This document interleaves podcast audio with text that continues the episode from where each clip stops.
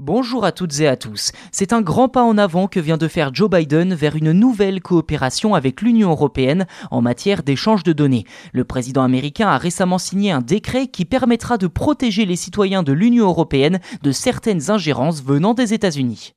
Ce décret arrive après les engagements réciproques sur lesquels s'étaient accordés Joe Biden et la présidente de la Commission européenne Ursula von der Leyen en mars dernier. Concrètement, ce décret pose, je cite, une base juridique importante pour les flux de données transatlantiques en répondant aux préoccupations soulevées par la Cour de justice de l'Union européenne, précise la Maison-Blanche. Pour rappel, la CJUE avait jugé en juin 2020 que cette coopération dénommée Privacy Shield, ou le bouclier de vie privée en français, n'offrait pas un niveau de protection suffisant pour les données personnelles transférées de l'Union européenne vers les États-Unis.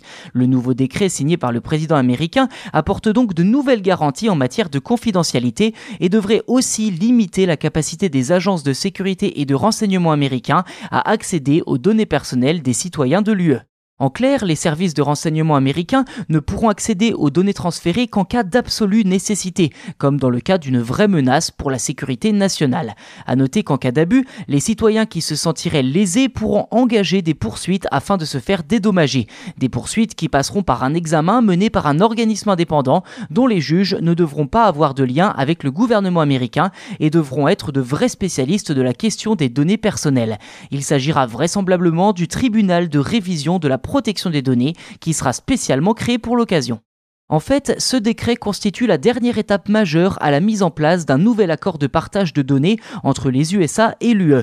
Il est en effet nécessaire pour les entreprises aujourd'hui d'avoir un mot à dire sur cette question, car toutes sont concernées par ces transferts de données, GAFAM comme PME.